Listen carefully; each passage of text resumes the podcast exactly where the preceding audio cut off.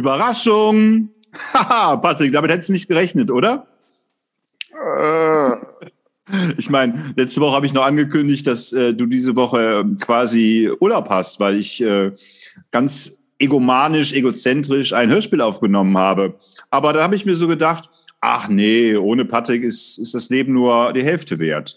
Und äh, da dachte ich mir, rufe ich dich mal an, beziehungsweise äh, videophoniere mit dir. Und nehme das direkt auf, Ja. damit wir so eine äh, Mehrfachverwertung haben. Also wa- was wäre ja, ein Gespräch mit dir wäre ja ziellos, wenn wir das nicht aufnehmen würden. äh, Marco, Ich frage bist du das? Ich frage dich jetzt gar nicht, wie es dir geht, Patrick, ist mir nämlich auch eigentlich ziemlich egal. Ähm, ich sehe nur, also für unsere Zuhörer, ähm, du bist weiß, also du hast ein weißes Oberteil an, dein, dein Kopfkissen ist weiß, dein Bett ist weiß, die ähm, Tapete, die Wand hinter dir ist äh, ein bisschen getönt, aber eigentlich auch ähm, sehr hell. Also eigentlich siehst du aus, wenn du im Himmel wärst, Patrick. Die muss richtig gut gehen, oder? Licht, Ich wollte dich, ehrlich. ich wollte dich eigentlich Äh. schon, aber ich habe einen Auftrag für uns, Patrick. Ich dachte mir, das wäre was für uns beide. Hm. Bei Weiß fällt mir nämlich ein, weißt du eigentlich, also jetzt kommt der Sprachwitz. Bei Weiß fällt mir eigentlich ein, weißt du eigentlich, was ich mir immer schon gewünscht habe, ein weißes Klavier, so quasi ein Schimmelklavier. Eine Freundin von mir hat sich vor einem halben Jahr bei eBay ein Klavier ersteigert. Für einen Apfel und ein Ei.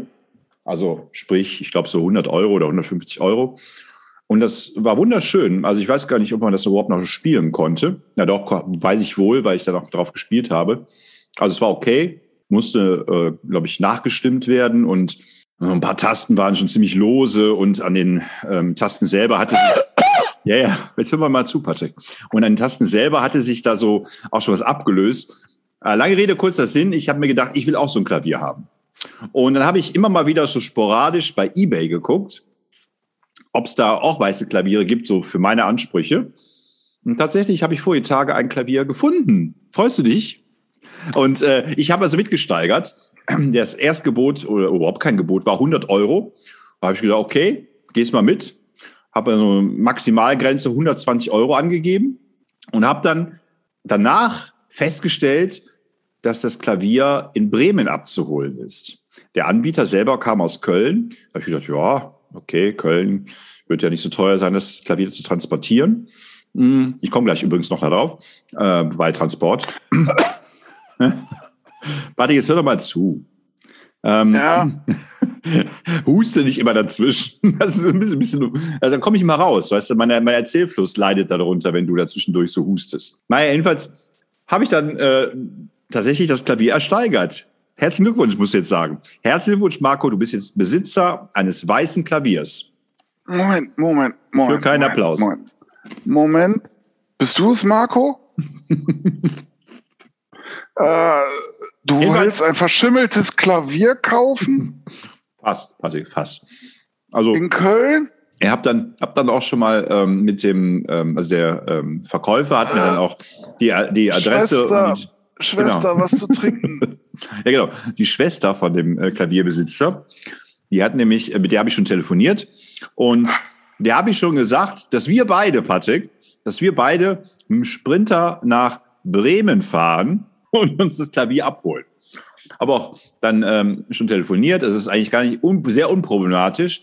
Das Klavier ist nämlich im, zwar in der ersten Etage, aber da gibt es einen Lift. Also sie hat das Klavier wohl selber auch schon mal per Klaviertransport von Heidelberg nach Bremen äh, geordert. Also deswegen weiß sie, wovon sie spricht, hat sie mir gesagt. Also das Klavier ist völlig in Schuss, also ist gut in Schuss, hat sie gesagt. Kann man auch bespielen, muss man nur natürlich dann nachstimmen, wenn man es abholt. Ähm, naja, jedenfalls, also das, der Abtransport ist nicht das Problem, Patrick. Äh, da würden wir beide, also mit dem, ich würde mir so einen Sprinter ausleihen, äh, weil ich, was so würde so ein Sprinter schon kosten? 40, 50 Euro. Patrick, hallo, hör mir da mal zu. Du machst immer so Faxen. Das Bild wackelt auch total. Patrick, jetzt hör mir mal zu. Also, du musst wenigstens ab und zu mal so Ja, Ja verstanden oder Ja machen wir sagen, damit ich auch weiß, dass du aktiv zuhörst. Also, Ja. also, äh, wir würden dann jetzt, Marco, ich, bist du das? ich würde dann vorschlagen, ich hole dich morgen früh, morgen früh mit dem Sprinter ab. Wir fahren also nach Bremen Und ich verspreche dir, wir machen noch was Schönes in Bremen. Wir können zwar wieder zu einer Currywurstbude gehen, du kannst dir eine Currywurst holen, ich hole Pommes mit Mayonnaise und nur noch ein bisschen Coca-Cola als Stärkung. Oder ne, besser, wir fahren vorher bei Aldi vorbei. Das ist vielleicht ein bisschen preiswerter. Ne? Holen wir uns vorher Cola bei Aldi und ein bisschen Süßigkeiten, dann brauchen wir auch nicht zur Pommesbude zu fahren. Und dann ähm, fahren wir dieses Klavier also in den Lift, fahren es runter, hieven das quasi in den Sprinter und dann gucken wir uns von mir aus noch äh, einen Strand an in Bremen. Ja, irgendein Strand wird es ja geben, ist ja irgendwie so irgendwie am Fluss oder am Meer, habe ich gehört. Und dann, und dann äh, fahren wir wieder zurück. Ja, und Weser. dann. Das, Weser! Weser! Die Weser, genau. Weser ist der Fluss. Weser ist der Fluss. Weser, Weser, Weser. Und dann ähm, habe ich mir gedacht, du weißt ja, ich habe ja, ich habe ja schon so ein elektronisches Klavier, aber das will ich ja nicht im selben Zimmer haben. Also das Klavier, was ich jetzt mit dir besorge, das soll im anderen Zimmer stehen. Dafür müssen wir aber die dritte Etage. Das heißt, wir müssten uns, also ich habe jetzt auch äh, mit Romi schon gesprochen, sie hat so äh, Tragegurte, also du bekommst so ein Tragegurt, ich bekomme so ein Tragegurt, und dann müssen wir das also durch ein enges Treppenhaus quasi in die dritte Etage hieven. Und dann, Patrick, und dann würde ich jetzt mal meine Spendierhosen anhaben und würde sagen, du kriegst eine Pizza. Ich bestelle eine Pizza für uns. Und ähm, dann können wir die Cola, die wir vor Aldi geholt haben, können wir noch trinken. Und dann ähm, können wir auch ein bisschen musizieren. Das ist, wird ja auch für den Podcast vielleicht ganz interessant, dass äh, wir vielleicht dort unsere Schlagerlieder aufnehmen können. Patrick, hallo, du wackelst schon wieder. Deine Zunge ist draußen. Zieh die mal ein. Patrick? Patrick? Patrick? Ich wollte jetzt eigentlich von dir hören, yes, oder Patrick, oder dass du sagst, Marco, ja, wir sind Freunde, wir, wir, wir erleben jetzt zusammen ein Abenteuer, endlich mal wieder. Ja? Oh. hat, man nicht, hat man dich gerade wiederbelebt oder habe ich das äh, missverstanden? Was sind diese beiden, was sind diese beiden äh, Platten, die man dir auf deine Brust legt? Das Elektroschocks? Ich, äh, ich weiß auch nicht. Irgendwie habe ich im Fieber einen Traum gehabt, dass irgendjemand, sah dir sehr ähnlich, unbedingt ein tonnenschweres Klavier von Bremen. Von Bremen aus, bescheuert. Von Bremen aus sag, zu deiner Wohnung bringen wollte. Ich, ich glaube, das. Ich weiß nicht, Marco, ob du es wusstest, aber ich bin im Moment in Quarantäne und ja, ja ähm, ich. Äh, Patrick, Patrick, Patrick, Patrick, Patrick. Du hast letztes Mal, du hast letzte, ja, jetzt hör, mal, hör, mal, hör mir doch mal auch mal zu hier, Patrick. Aber also, du hast Fieber, du hast, Marco. Du hast mir letzte Woche und dann erzählt, solche Träume. Du hast mir letzte das ist Woche unglaublich. Du hast mir letzte Woche doch zu verstehen gegeben, dass du es doof gefunden hättest, wenn ich jetzt so einen Podcast ohne dich aufgenommen. Das habe ich schon gespürt. Ja, ja, ich bin ja schon ja. sehr sensibel, was sowas angeht. Übrigens, äh, äh, so ein Klavier wiegt nicht Tonnen. Also du sprichst wahrscheinlich von einem Flügel. Ich spreche von einem normalen Klavier. Das wird so 200 äh. bis 300 Kilo wiegen. Also sagen wir mal ein bisschen realistisch. Ich glaube, ich träume noch. Ich, ich muss, ich, äh, bitte ein Medikament gegen das Fieber. Äh, Marco, bist du das? Sag doch mal der Schwester, hm, dass die vielleicht mehr Cola geben soll. Das macht dich fitter. Guck mal, was ich gerade esse. Ich esse was ganz Gesundes. Linsenchips. Auch von derselben oh. Freundin mit Klavier empfohlen bekommen. Paprika-Style. 40 Prozent weniger Fett. Jetzt frage ich mich natürlich, 40 Prozent weniger Fett von was? Also, was sind die 100 Prozent? Also, diese Linsenchips habe ich jetzt, esse ich jetzt zum ersten Mal. Wieso sind die 40 Prozent weniger Fett? Ah, hier steht es drunter. Man muss nur das Kleingedruckte lesen. Ah, da könnte ich dir was erzählen, Marco. 40 Prozent weniger Fett im Vergleich zu klassischen Kartoffelchips. Ja, bist du dabei, Patrick, mit dem Klavier? Also ich meine, sag einfach mal ja. Klavier? Was für ein Klavier? Hm, das weiße Klavier. Weißes Klavier. Weißes Klavier. Marco, ich weiß nicht, wovon du redest, aber ich, ich, äh, ich, äh, ich bin immer dabei. Immer dabei. Um wie viel Uhr soll ich morgen Licht, abholen? Mehr Licht. Licht. Um wie viel Uhr soll ich dich morgen früh abholen? Was? Hm? Also, kann noch mal vielleicht mal kurz etwas konkreter werden. Also das Klavier weiß gebraucht hat die Maße 1,54 Meter mal 1,36 Meter mal ähm, 68 Zentimeter. Ist doch relativ handlich, ne? Ist kleiner als wir. Also Ne? Wir sind ja größer als 1,56, äh, als 1,54. Was sonst noch zu wissen? Äh, ich habe dann bekommen herzlichen Glückwunsch, Marco, zum Klavierkauf. Das Klavier steht in Bremen am, da steht die Straßenname. Bitte kontaktieren Sie zwecks Abholtermin meine Schwester unter folgender Telefonnummer. Mit freundlichen Grüßen, Matthias. Glückwunsch, Sie waren Höchstbieter bei dieser Aktion. Bitte senden Sie Ihre Zahlung an. Ja, wie gesagt, ich habe ja schon eben erzählt, dass ich mit der Schwester telefoniert habe. Ich denke mal, wenn ich jetzt einen Sprinter leihe und ja, mit dem Essen, ich glaube, mit 100 Euro komme, ah nee, Benzin. Also 200 Euro, denke ich mal, kämen wir ganz gut hin, ne?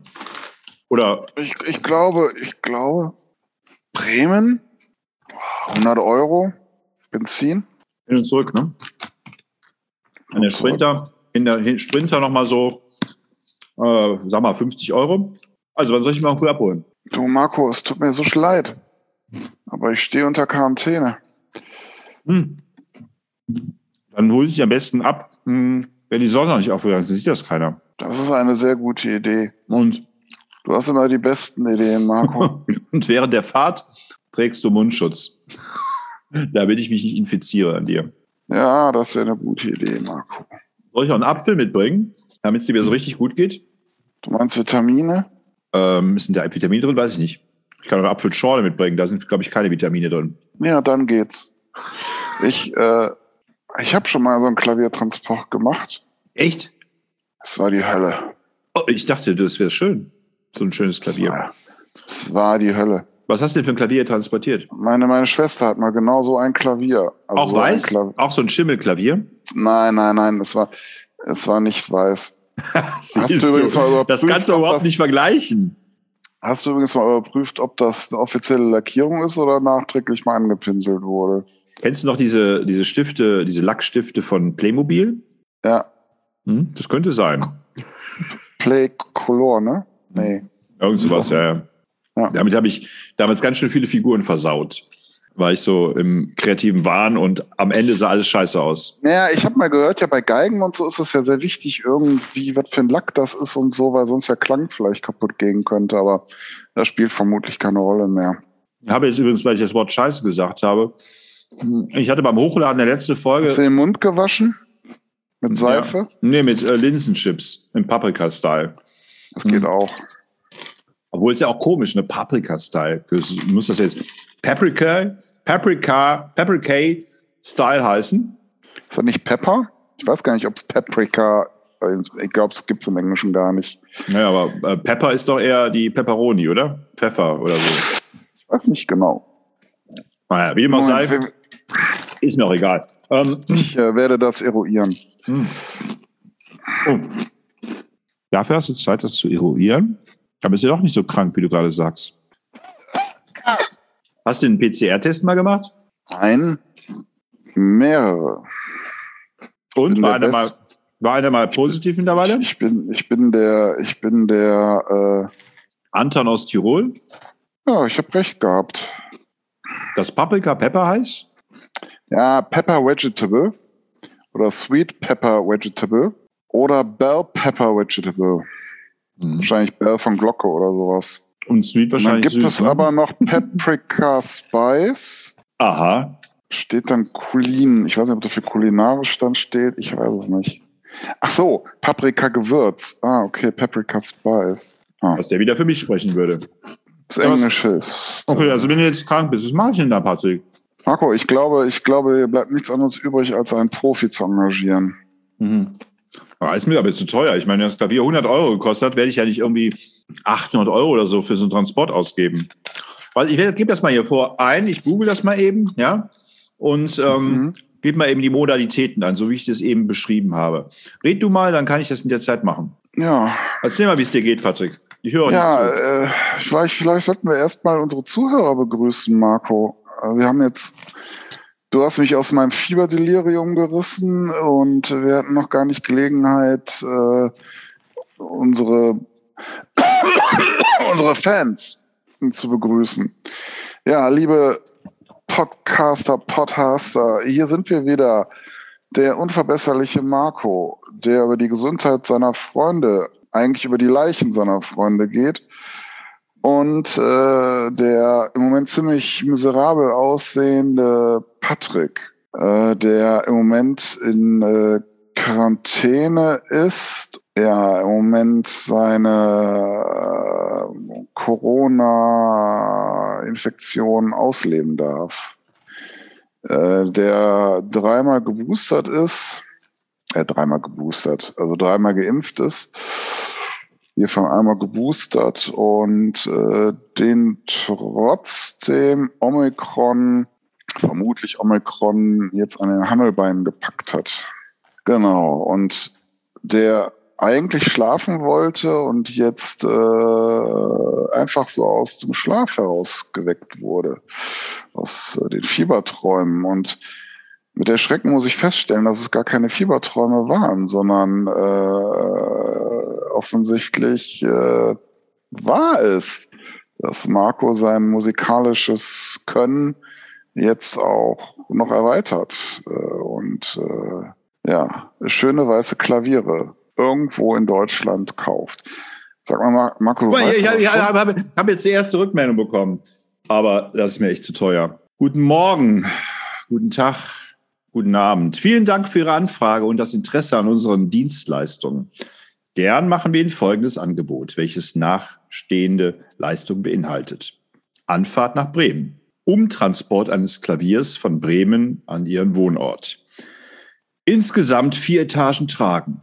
Transportversicherung. Der Preis beträgt 710 Euro und dann kommt noch Mehrwertsteuer hinzu.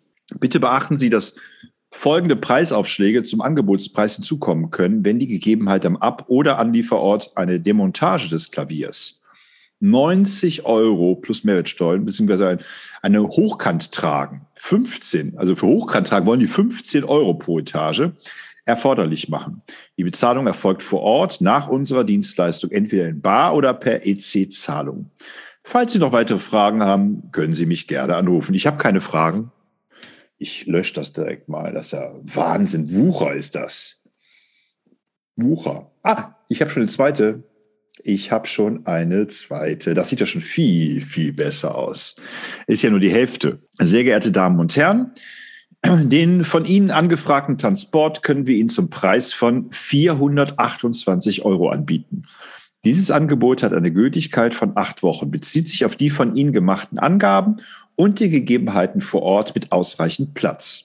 Unser Angebot beinhaltet den kompletten Transport, die An- und Abfahrt, die Mehrwertsteuer, die Versicherung, Transportversicherung, Betriebshaftpflichtversicherung, Arbeits- und Schutzmaterial, die genannten ganzen Etagen oder Stufen, je weitere Etage plus 11 Euro. Wir arbeiten jede Woche von Montag bis Samstag mit einem deutschlandweiten Tourensystem. Gerne planen wir Sie in eine unserer Touren mit ein. Die Vorlaufzeit für Transporte innerhalb von Deutschland beträgt momentan circa ein bis drei Kalenderwochen. Oh, Mittwoch ist Annahmeschluss für die folgenden ein bis drei Kalenderwochen. Bei verbindlichen Auftragserteilungen werden wir in die Termine am Donnerstag, spätestens Freitagvormittag vor der Transportwoche per E-Mail mitgeteilt. Naja, bis auf dass es vielleicht dann jetzt drei Wochen dauert, ist es doch bis aus der Pflicht genommen, oder Patti? Was sagst du? 428 Euro hört sich ja schon mal besser an als 700, hast du nicht gesehen. Plus Mehrwertsteuer. Wucher. Ja das stimmt. Jetzt frage ich mich natürlich schon, also ich meine, du bist natürlich billiger, ne? Ähm, wenn wir jetzt einen Sprinter nehmen, und ich habe ich ja immer vorgerechnet, das würde mich noch nicht mal die Hälfte des Preises kosten. Marco, wenn du meinen Stundenlohn bezahlen müsstest, dann würde ich das, äh, ich kalkuliere es mal eben durch. Freunde, wir sind Freunde, die lassen mich niemals allein. Freunde, ich hab Freunde, ich werde niemals einsam sein. Yeah, yeah. Freunde, ich hab Freunde. Ich hab Freunde, die mag ich so gern. Ich hab Freunde, ja, ja, Freunde.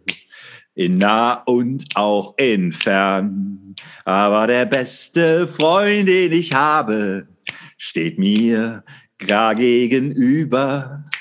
Der beste Freund, den ich habe, ist mein Podcast-Freund Patrick, yeah, yeah, yeah. Freunde, ich hab Freunde, die lassen mich niemals allein.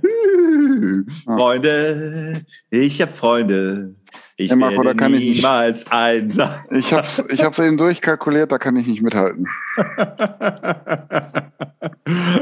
Womit? Mit dem Lied? Äh, äh, nein, mit, den, mit, mit, äh, mit dem Angebot. Boah, das wäre doch Abenteuer, Patrick. Thrill. Das wie, wie, wie TKKG und drei Fragezeichen und Sindbad der Seefahrer auf einem Haufen. Und weißt du, was Marco. wir noch machen? Du könntest, du könntest dich oben aufs Dach legen. Da hätten wir doch so ein bisschen Nostalgieeffekte. Und ich würde im, im Autoradio würde ich die Future-Melodie laufen lassen. Und du hängst dann da oben dran. Und das, Ich glaube, ich, ich, glaube, ich habe wieder Fieberträume. Und das Gute wäre, ich, ich bin dann auch Marco? gezwungen, ich bin dann auch gezwungen, vorsichtig zu fahren. Also nicht deinetwegen, sondern weil ja ein Klavier, weil ja ein Klavier im Sprinter ist. Ich würde also vorsichtig fahren wegen des Klaviers. Das würde dir nicht zum Schaden gereichen, muss man jetzt mal dazu sagen. Ne? Und wenn du runterpurzelst, dann sage ich Otto zu dir. Marco, was würden wir denn in Bremen machen? Also mal abgesehen davon, dass wir dieses Klavier einladen. Naja, aber du musst das schon zugeben. Bremen, Klavier, was fällt dir dazu ein? Ich sag nur Esel, Hund, Katze, Hahn. Also wir würden uns das Denkmal da angucken. Etwas Besseres als den Tod finden wir überall. Ist aus? Den Bremer Stadtmusikanten. Genau. Das sagen nämlich die Tierchen. Warte.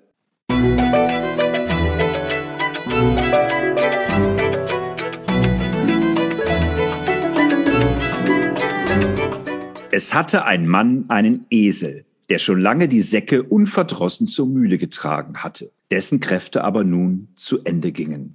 Es passt zu dir, so dass er zur Arbeit immer untauglicher ward. Da dachte der Herr daran, ihn aus dem Futter zu schaffen. Aber der Esel merkte, dass kein guter Wind wehte, lief fort und machte sich auf den Weg nach Bremen. Dort meinte er, er könne ja Stadtmusikant werden. Als er ein Weilchen fortgegangen war, fand er einen Jagdhund auf dem Wege liegen, der jappte wie einer, der sich müde gelaufen hat. Nun, was jappst du so, Packe an?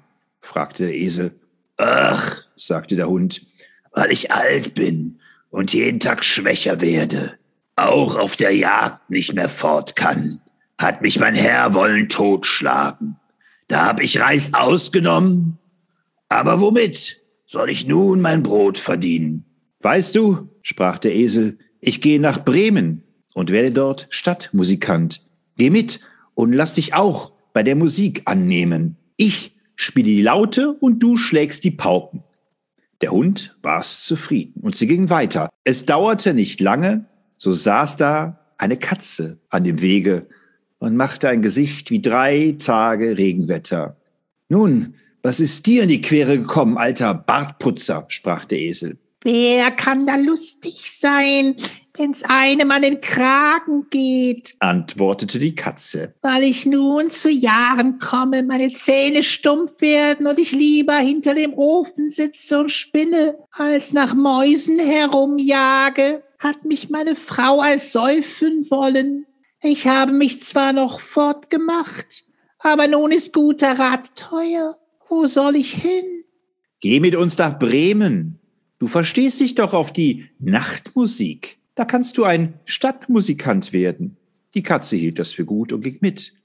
Darauf kamen die drei Landesflüchtigen an einen Hof vorbei. Da saß auf dem Tor der Haushahn und schrie aus Leibeskräften. Puh, du schreist einem durch Mark und Bein, sprach der Esel. Was hast du vor? Hm, da habe ich gut Wetter prophezeit, sprach der Hahn, weil unser lieben Frauentag ist, wo sie dem Christkindlein die Hemdchen gewaschen hat und sie trocknen will. Aber weil morgen zum Sonntag Gäste kommen, so hat die Hausfrau doch kein Erbarmen und hat der Köchin gesagt, sie wollte mich morgen in der Suppe essen. Und da soll ich mir heute Abend den Kopf abschneiden lassen. Nun schrei ich aus vollem Hals, solange ich noch kann. Ei, was, du Rotkopf, sagte der Esel. zieh lieber mit uns fort. Wir gehen nach Bremen. Etwas Besseres als den Tod findest du überall. Du hast eine gute Stimme. Und wenn wir zusammen musizieren, so muss es eine Art haben. Der Hahn ließ sich den Vorschlag gefallen und sie gingen alle vier zusammen fort.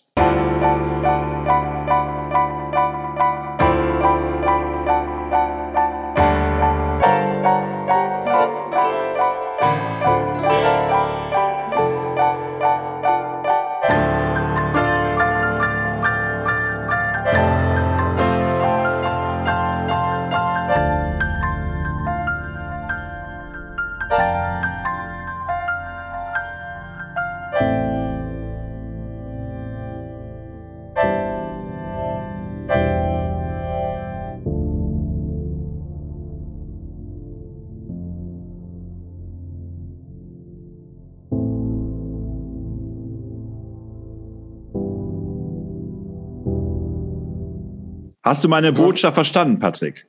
Hast du Ja. meine Botschaft verstanden? Ja, sie gingen fort. Etwas Besseres als den Tod findest du überall. Du hast eine gute Stimme. Und wenn wir beide, Patrick, zusammen musizieren, so muss es eine Art haben. Wir holen uns ein Klavier und dann werden wir Straßenmusikanten in Bremen. Mhm. Ja. Das wäre sehr schön, Marco. Und weißt du, was passiert, wenn wir mit Bremen nicht erreichen am ersten Tag? Nein, dann bleiben wir im Schnee hängen. Nein. Sie konnten aber die Stadt Bremen in einem Tage nicht erreichen und kamen abends in einen Wald, wo sie übernachten wollten. Der Esel und der Hund legten sich unter einem großen Baum. Die Katze und der Hahn machten sich in die Äste. Der Hahn aber flog bis in die Spitze, wo es am sichersten für ihn war. Ehe er einschlief, sah er sich noch einmal nach allen vier Winden um. Da deuchte ihn, er sehe in der Ferne ein Fünkchen brennen und rief seine Gesellen zu sich. Es müsste nicht gar weit ein Haus sein, denn es scheine ein Licht. Sprach der Esel, so müssen wir uns aufmachen und noch hingehen, denn hier ist die Herberge schlecht. Der Hund meinte, ein paar Knochen und etwas Fleisch dran täten ihm auch gut. Also machten sie sich auf den Weg nach der Gegend, wo das Licht war, und sahen es bald heller schimmern. Und es ward immer größer, bis sie vor ein hell erleuchtetes Räuberhaus kamen. Du siehst, es gibt Alternativen, wenn wir es nicht am ersten Tag schaffen. Mhm. So ein schönes Räuberhaus.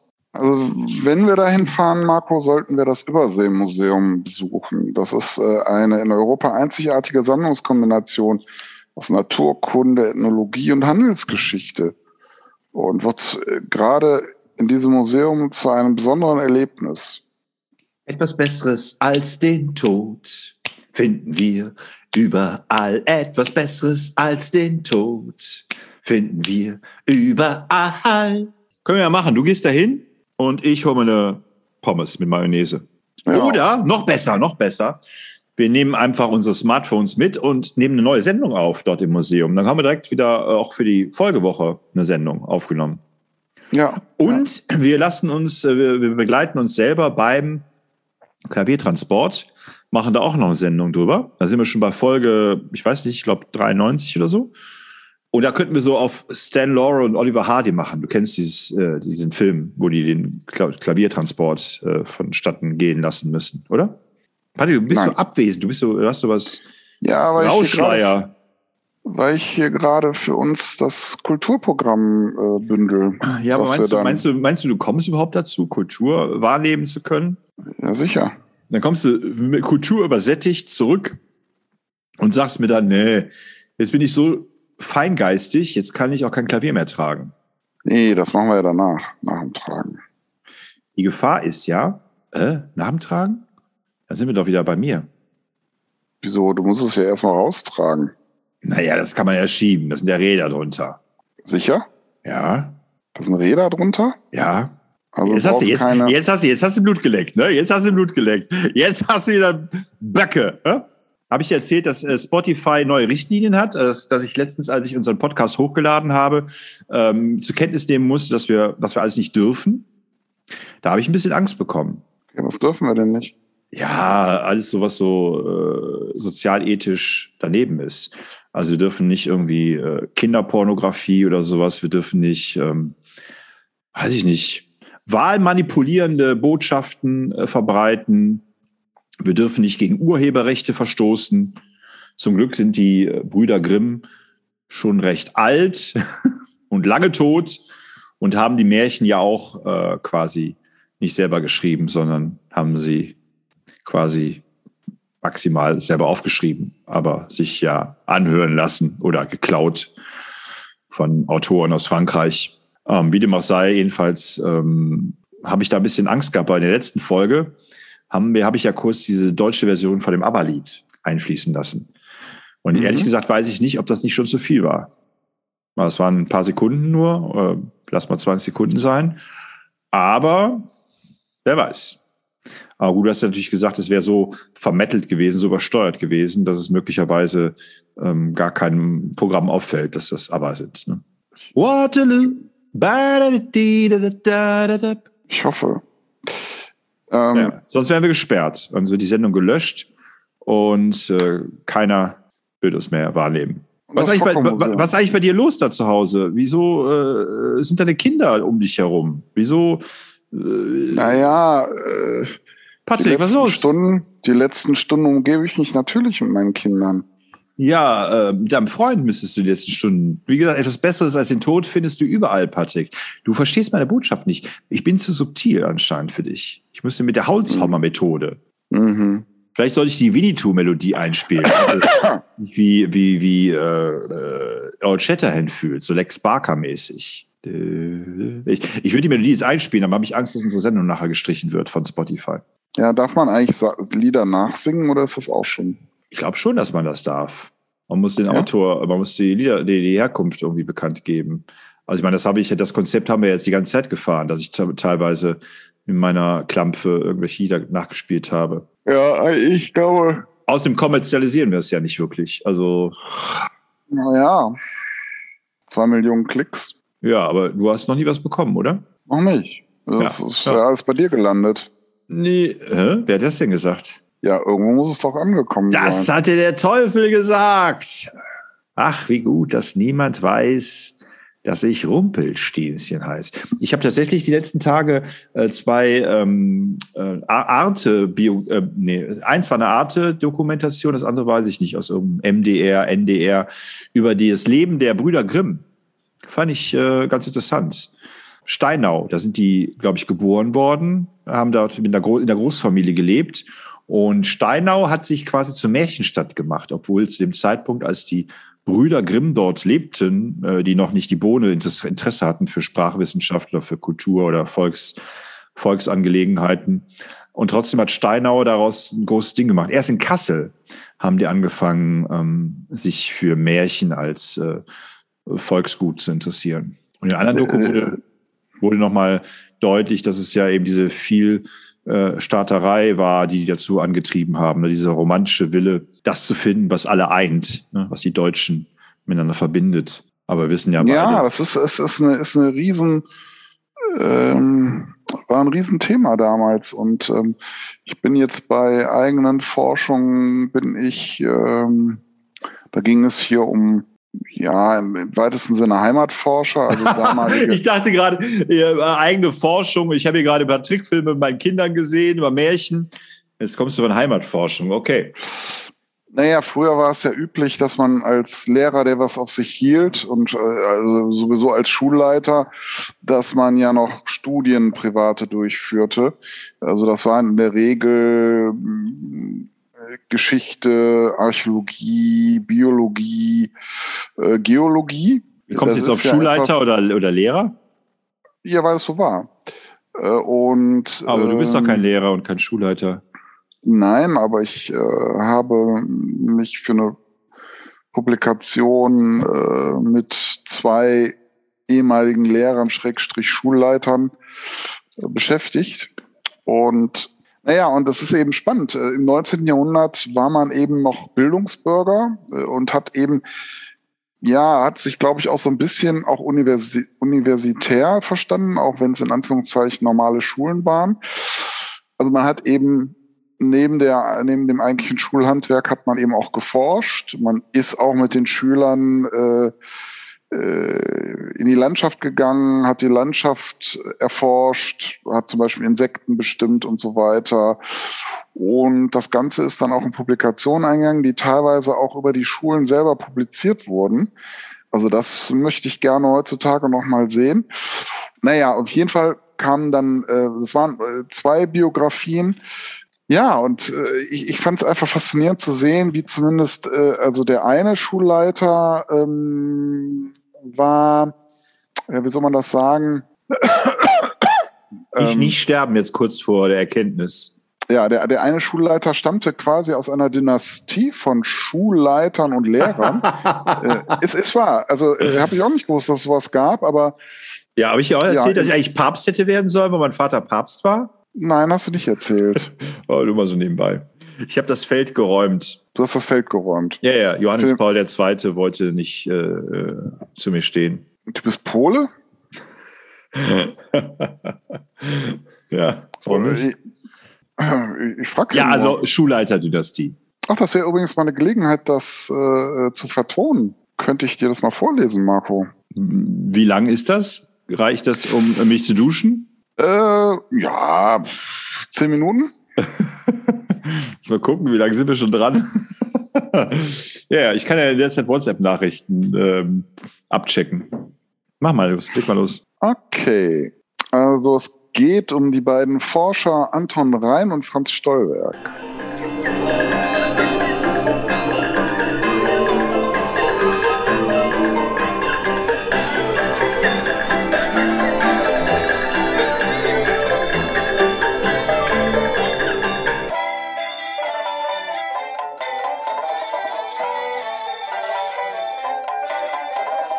Als ich mit meinem Vater als Kind erstmals den Ort Gelle besuchte, schlug mich die Landschaft im Angesicht seines übermächtig drohenden Industriegebiets in seinen Bann. Hier die von leicht welligen, sandigen Äckern und einzelnen kleinen Wäldchen geprägte rheinahe Landschaft, da das neue Hafenbecken und große Fabrikationsanlagen.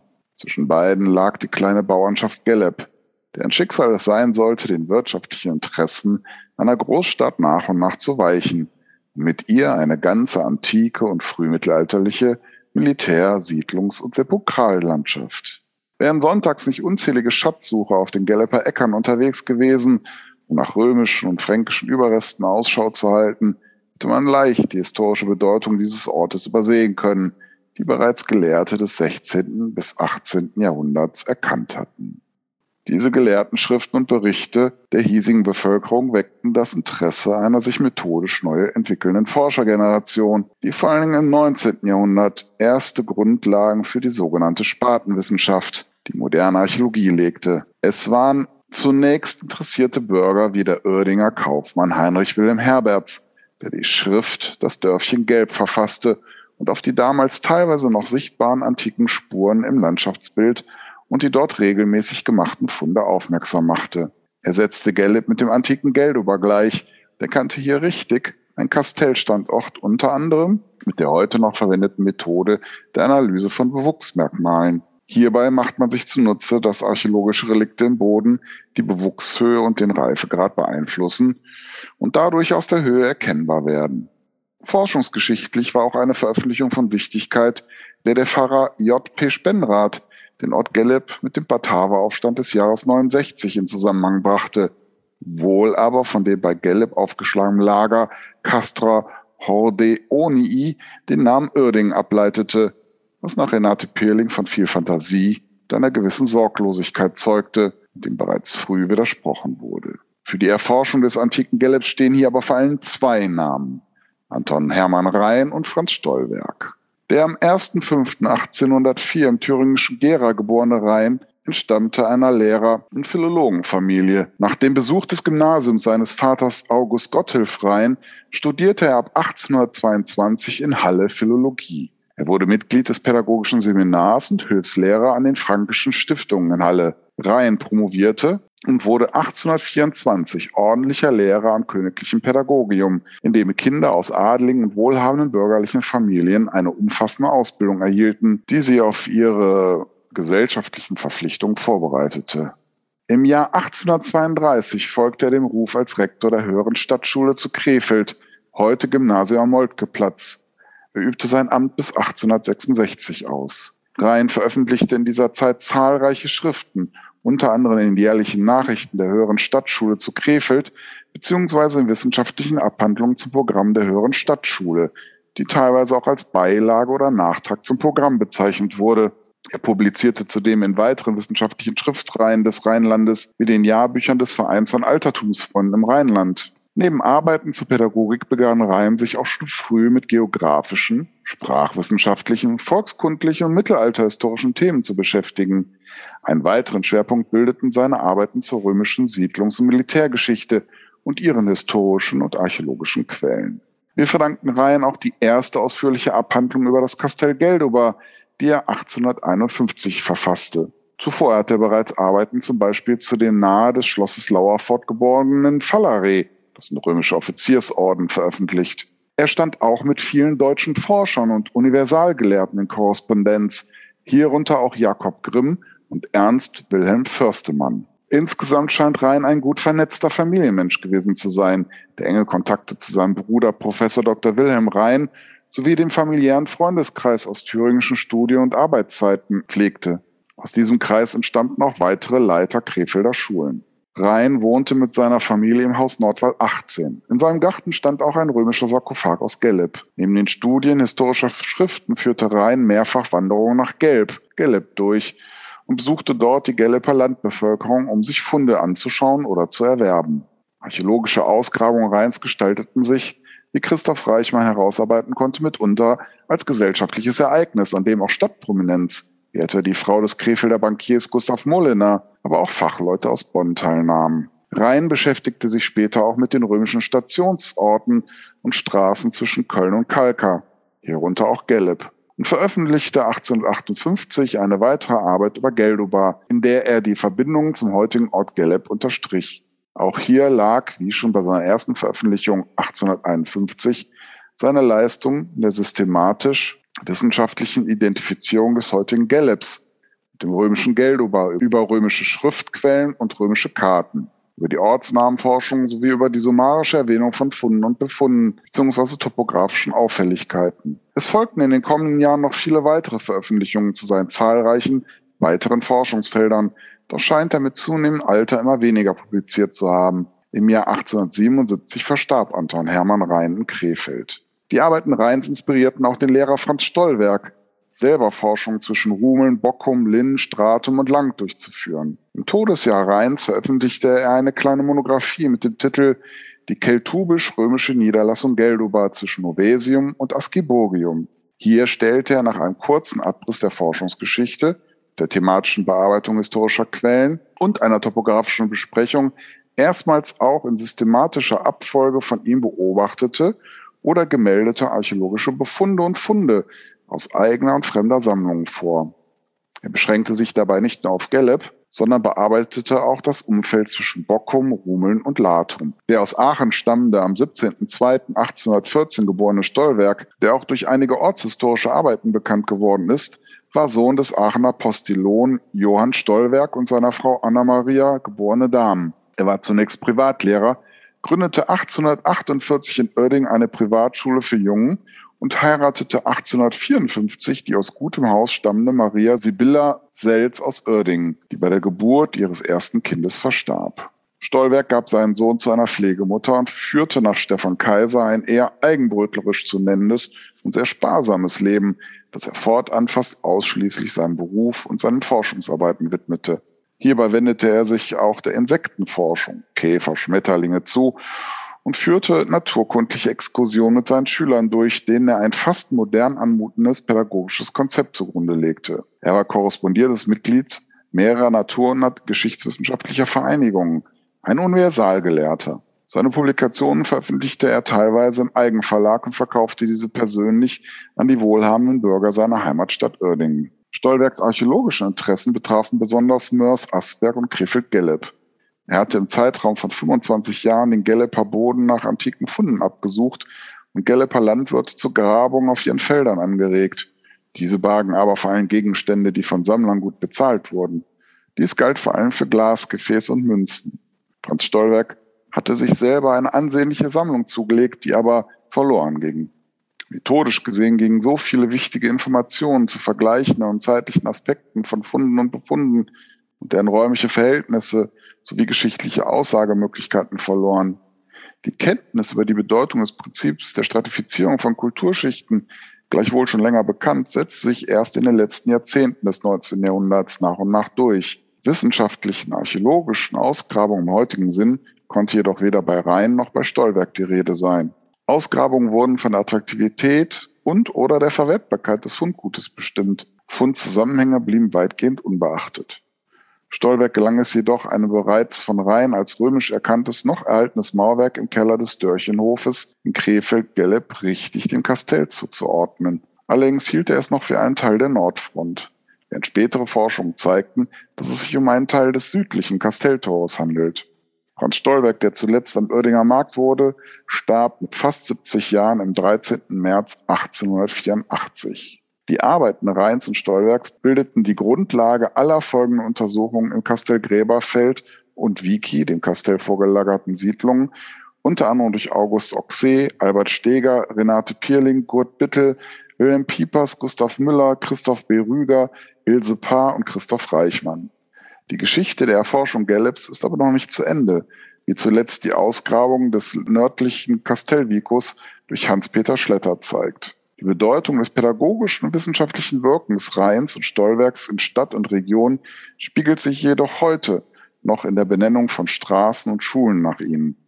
Ihr wissenschaftliches Werk soll hiermit gewürdigt werden. Tja, das war's, Marco.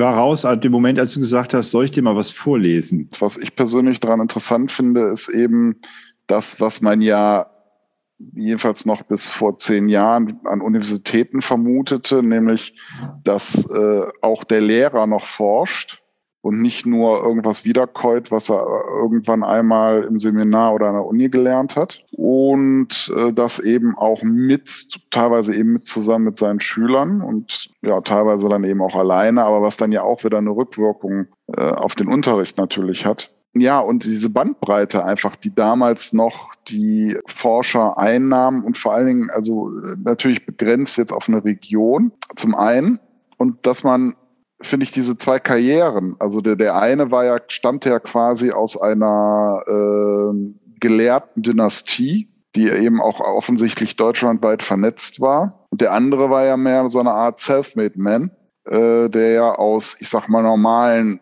bürgerlichen Verhältnissen, äh, eher sogar noch kleinbürgerlichen Verhältnissen stammte. Ja, aber die beide halt irgendwo dieses Ansinnen hatten, obwohl sie ja beide nicht aus dieser Region stammen, sich ganz intensiv mit dieser Region unter ganz unterschiedlichen Aspekten zu beschäftigen. Und das aber offensichtlich auch nochmal im Kontext mit der damaligen geschichtlichen Entwicklung. Ne? wenn man eben sieht, ne, äh, wir haben ja eben von, von äh, den Grimms gesprochen, das war ja auch das stand ja auch wiederum mit der Geschichtsforschung im Zusammenhang. Ne? Also da gab es ja auch so zwei Ausrichtungen, ne? die, die Romanisten, die mehr so von der klassischen Lehre her gingen und dieses klassische Ideal hatten und dann denjenigen, äh, ja, die sich mehr auf die Geschichte der Germanen oder Kelten eben bezogen, die das auch eher dann weniger an großer Kunst abarbeiteten, sondern tatsächlich über Spartenforschung. Und ähm, das, das ging da ja teilweise zusammen, ne? also ähm, auch in den Zielen. Ja, und das finde ich einfach äh, sehr spannend, weil ich mich vorher da also nur so ansatzweise mal mit beschäftigt habe.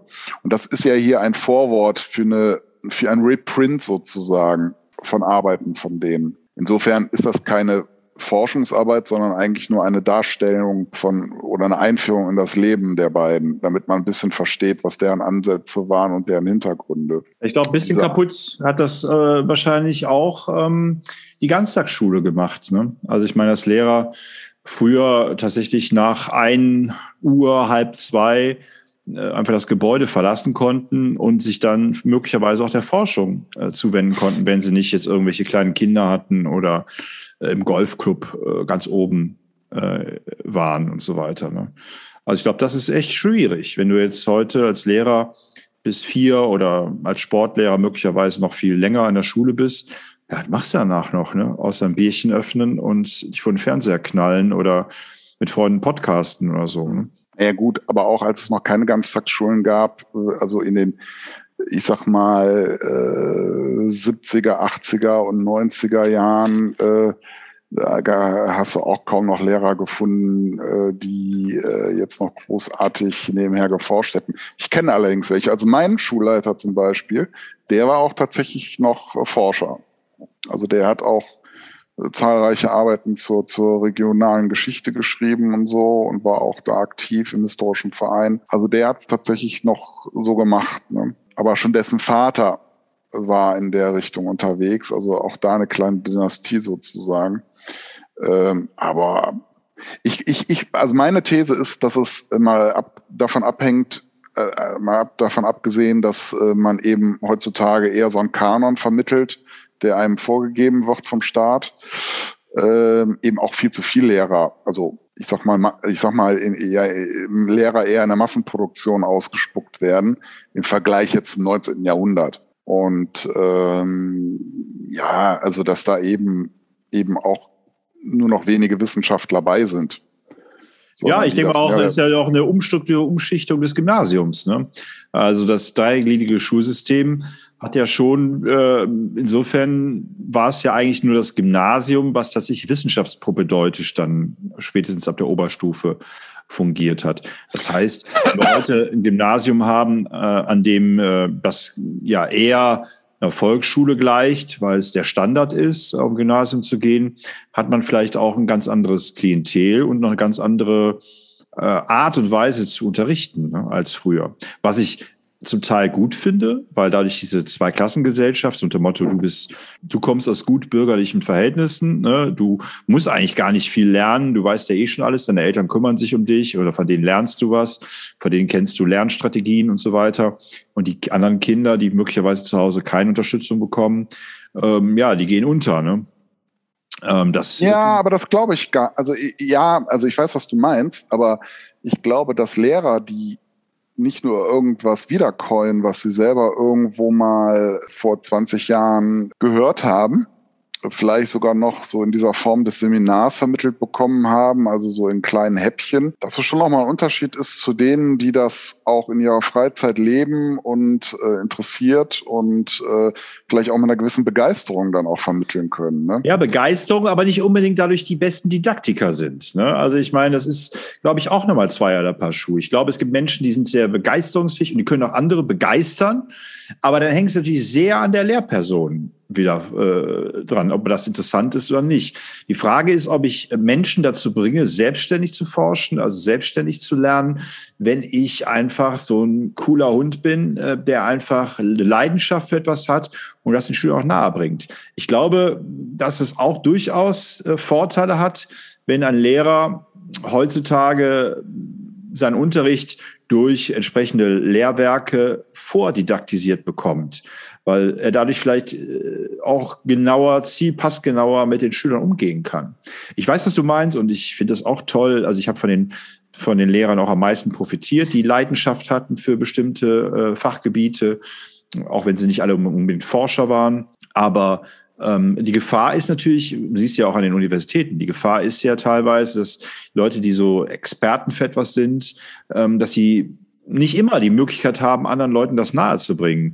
Äh, zwar ihre Begeisterung zu kundtun, aber was dann nicht unbedingt dazu führt, dass die Studenten dann auch sagen, wow, äh, genau so oder das, die Methode oder die, das Prinzip dahinter nicht verstehen, sondern einfach nur fasziniert mhm. sind vom Vortrag und äh, von der Art und Weise, wie es dargestellt wird.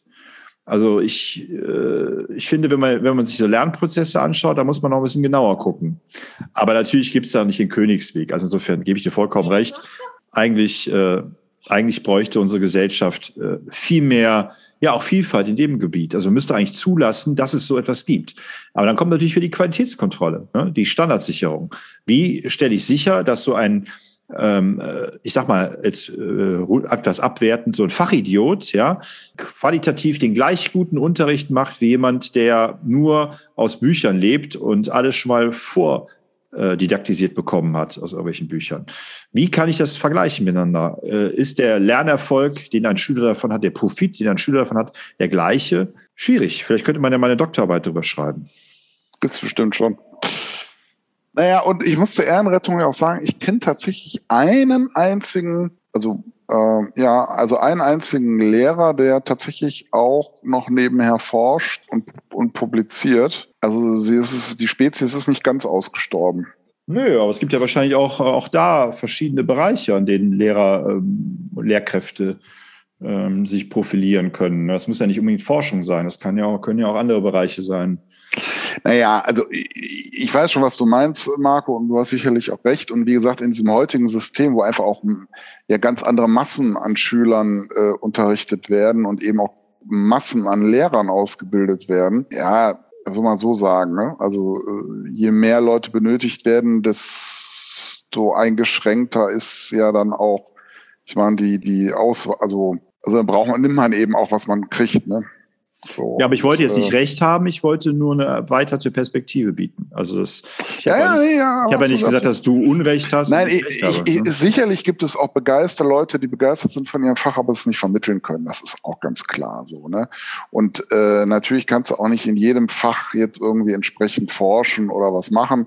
Aber ich sag mal, wenn zum Beispiel ein Sportlehrer auch, auch sonst in Vereinen aktiv ist zum Beispiel und versucht da so ehrenamtlich dann noch sein Wissen, dann zeugt das für mich dann oft doch von einer größeren Begeisterung und Motivation, eben auch was zu vermitteln und weiterzugeben.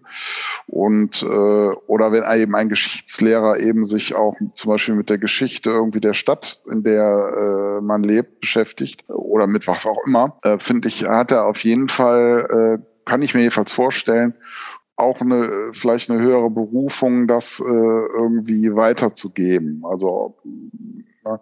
weil er darin dann eben auch einen bestimmten Sinn sieht. Also ich, gerade bei den Geschichtslehrern, die ich so mal zufällig auf Partys oder sowas kennengelernt habe, muss ich ganz ehrlich sagen, oft nicht so ein ganz gutes Bild weil ich so das Gefühl habe, dass die sich eigentlich gar nicht so richtig für Geschichte interessieren, sondern das irgendwie eher studiert haben, weil sie glaubten, da irgendwie relativ schnell durchzukommen oder sowas. Ähm, oder weil das so eine klassische Kombi mit Deutsch ist. Ja, keine Ahnung. Also da hätte ich ja, man könnte ja, man könnte ja mal einen Lehrer einladen oder eine Lehrkraft einladen hier in unsere Sendung, damit wir mal vom Experten was hören. Aber wir wissen ja gerade beide, Lehrer sind am Limit. Lehrer am Limit. Ich habe hier gerade einen Link gefunden ähm, zu einer Deutschlandfunk-Sendung, der heißt Lehrerin am Limit. Deutschlandfunk.de Campus Karriere 0502 2022. Lehrer am Limit. Deutschlandfunk und so weiter und so fort.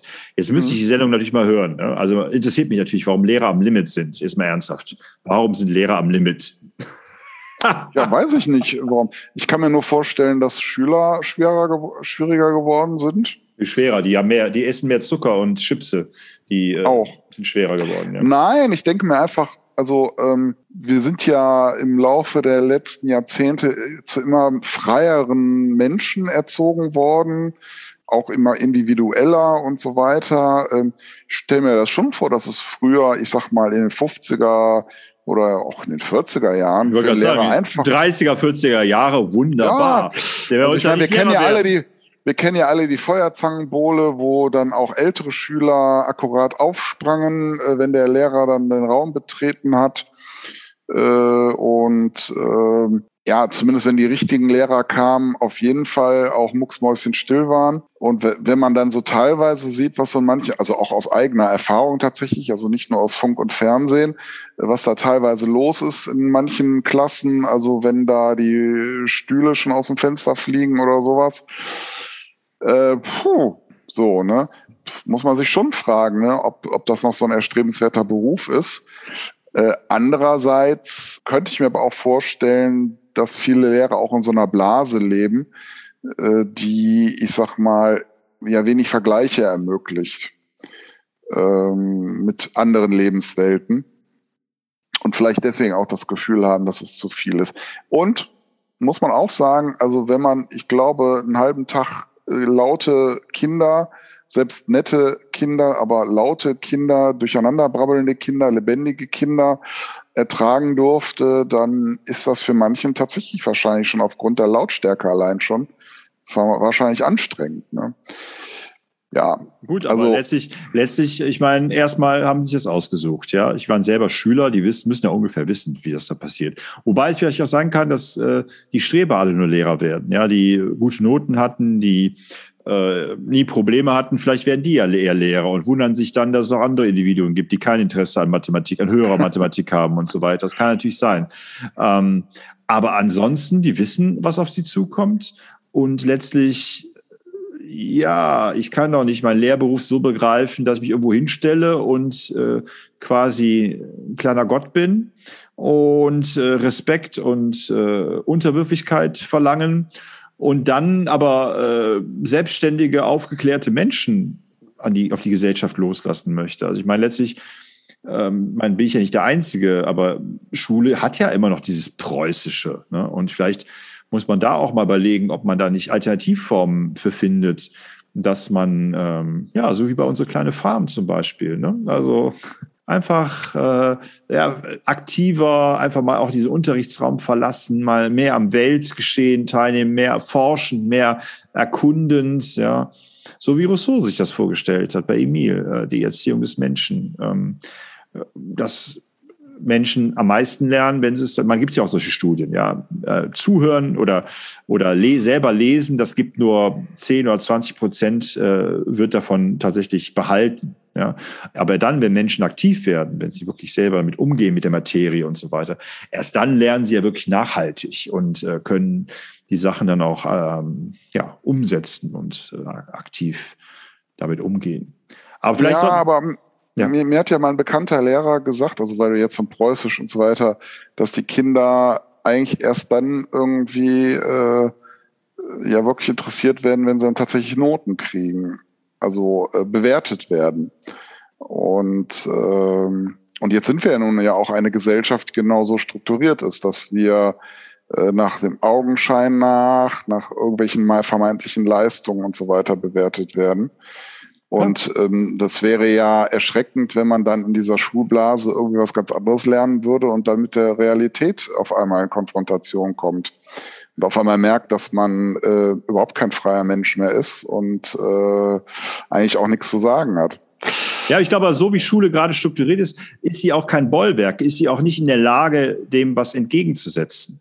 Weil ich glaube, dass Eltern auch schon mit diesen Ansprüchen an Schule rangehen. Ja, also man, was habe ich ja selber auch als Schüler erlebt oder von Bekannten, die Lehrer sind, ja, dass oft Eltern äh, zum Beispiel die Wertigkeit von Fächern, ja, für die ist, für viele Eltern ist Religion, Philosophie, Kunst, Musik, vielleicht auch Sport eher unwichtig. Ja, während so Fächer wie Deutsch, Englisch, Mathe, ne, da, das ist wichtig fürs weitere Leben. Ja, also, und dann wird Deutsch meistens auch verwechselt mit Rechtschreibung oder Grammatik. Ja, also mein Kind lernt dort Lesen und Schreiben und so weiter, wie es in der Grundschule noch ist. Da wird ja aufgespalten zwischen Lesen und Schreiben und, und Sachkunde und so weiter. Ne? Also ich glaube, es ist für Schule und auch als Lehrer schwer. Du hast ja auch die Debatte vor ein paar Jahren erlebt, ja, als es darum ging, ja, ich lerne hier noch nicht mal, wie man eine Steuererklärung macht irgendwie in der Schule. Ne? Wie soll mir das im Leben weiterhelfen? Das ist natürlich schade, wenn, wenn nicht verstanden wird, was Schule eigentlich für eine Aufgabe hat. Und ich glaube, dass Schule eine komplexere Aufgabe hat als auf die Leistungsgesellschaft vorzubereiten. Und das, glaube ich, dann ist es auch nicht das, was äh, man äh, ist ja nicht so, dass Kultur vermittelt werden soll als Anhängsel, als, äh, als irgendwas, sondern daraus ziehe ich ja auch gerade was. Ne? Ich meine, ähm, wie soll ich mich, nehmen wir das Extrembeispiel, wie soll ich, äh, wie soll Schule unabhängig von äh, faschistischen äh, Gebilden der Gesellschaft bleiben, wenn sie sofort vereinnahmt werden kann. Ich muss ja irgendwie was schaffen, ich muss ja irgendwie eine Wertevermittlung muss ja stattfinden. Und die kann ich ja nicht ohne Ästhetik und Moralvermittlung. Ja gut, und aber da muss ich jetzt, da muss ich, also ich stimme dir hundertprozentig zu, aber die Argumentationslinie ist noch da? Ich bin noch ja. da, ich höre dir zu. ich, ich muss da direkt reingrätschen, weil wir jetzt mal wieder bei diesem Beispiel sind, ja, wir müssen das so und so machen, um äh, irgendwelche Diktaturen oder sowas zu verhindern. Das kann ich so nicht gelten lassen, weil die Diktaturen würden natürlich die, also gerade diese, was ich, Philosophie, äh, Geschichte, ähm, Kunst vereinnahmen, um genau eben also eine, eine Prägung sozusagen zu erreichen. Also das ist ja eine Frage nicht unbedingt der, der, der, der, der Fächer, sondern wie die Inhalte unter welchen Prämissen vermittelt werden.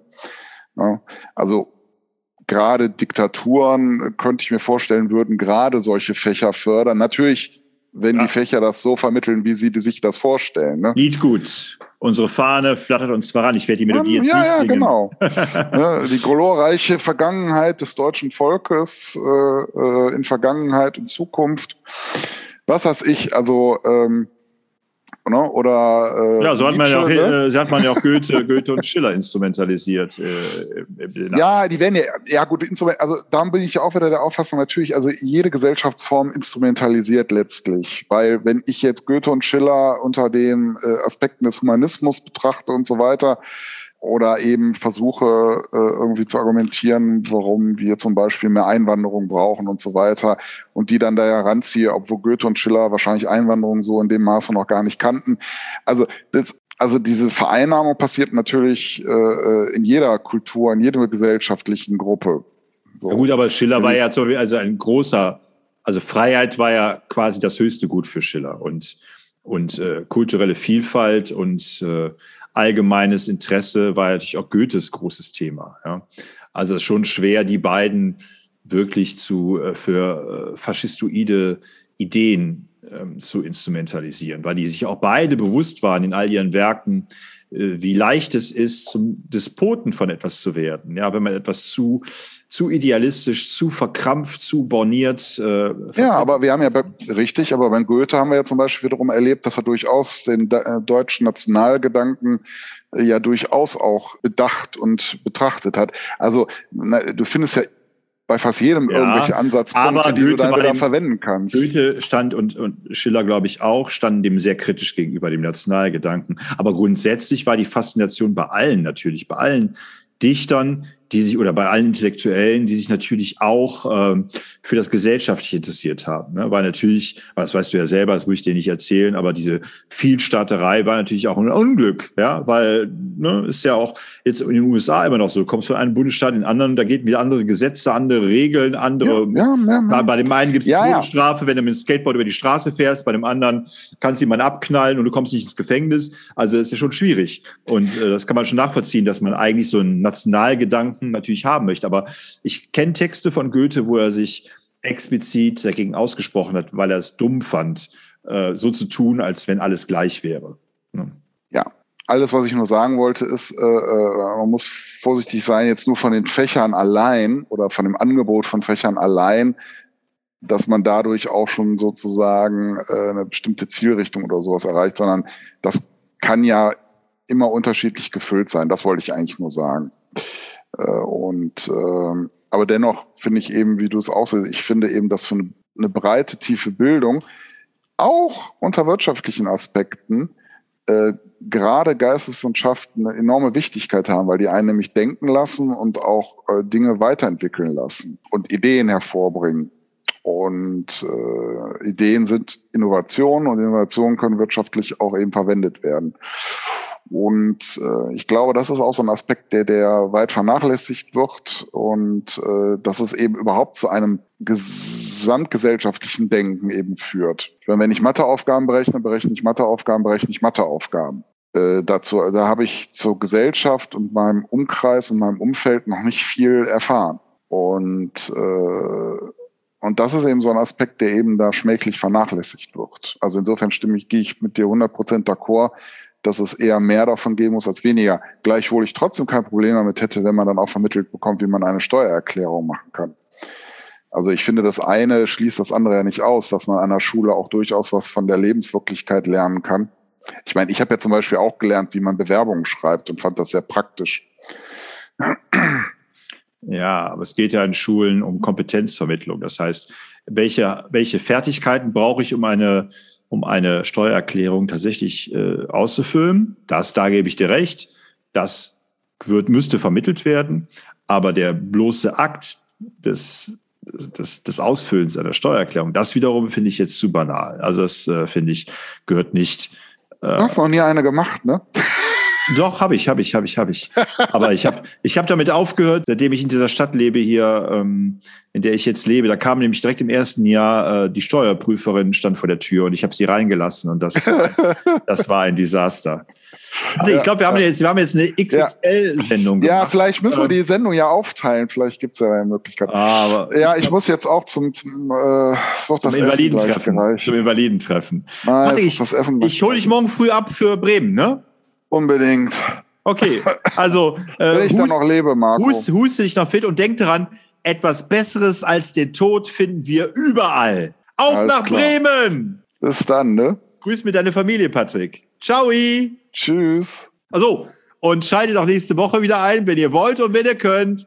Tschüss. Tschüss.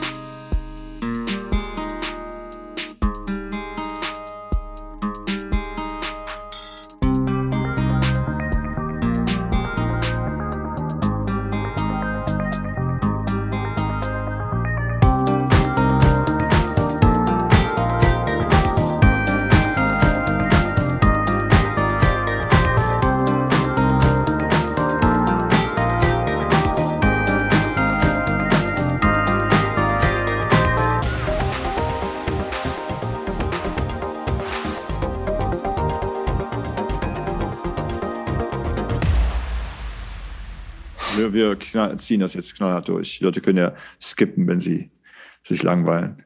Du musst jetzt essen? Ja, ich glaube schon. Okay, dann bedanke dich mal bei deinen Kindern, bei deiner Frau dafür, dass du Zeit, dass du Zeit hattest mit mir zu podcasten. Ich fand es sehr schön, Marco. Ja, du bist also auch dafür, dass ich das mal machen sollte mit der Firma da, ne? Also bevor wir beide nach Bremen Ja, also ne, probiere ruhig das billige Angebot aus, was mich jetzt bei dem ersten, das hatte ich irgendwie überlesen, hat mich so gestört, das ist irgendwie, dass man bar oder per EC-Karte, wieso nicht per Rechnung? Tja. Das ist mir immer schon verdächtig, wenn die direkt abkassieren wollen. Naja, ich probiere es mal mit dem anderen. Ich muss nur die Frau nochmal anrufen, um nochmal die Daten zu haben, weil ich muss hier explizit also alles eingeben, äh, Postleitzahl, der ganze Kram. Ich glaube, ich muss gleich nochmal kurz anrufen. Alles klar. Okay, äh, schöne Grüße an alle, ne? Tschüssi, Patrick. Ciao. Bis dann. Tschüss. Tschüss.